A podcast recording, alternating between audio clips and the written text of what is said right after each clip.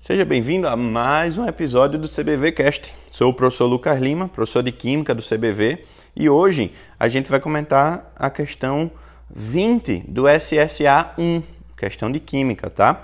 A questão 20 fala de uma análise de um material sólido, tá? Que um cientista produziu e disse que é, houve um aquecimento desse material.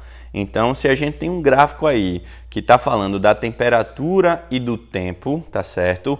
A, a cada tempo a gente tem que estar tá tendo uma temperatura maior. Isso já excluiria os gráficos que têm a temperatura decrescente ao longo do tempo. Está se tratando de um aquecimento, tá certo?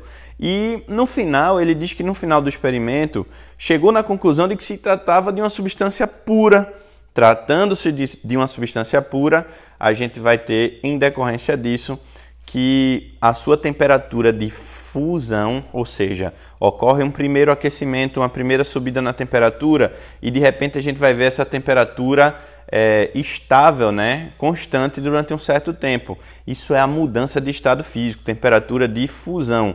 Então, substância pura, temperatura de fusão constante.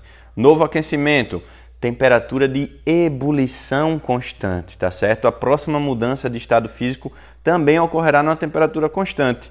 E a única alternativa que nos dá isso é a alternativa A, onde eu tenho um gráfico é, do aquecimento, então aumento de temperatura e as temperaturas de fusão e de ebulição constantes.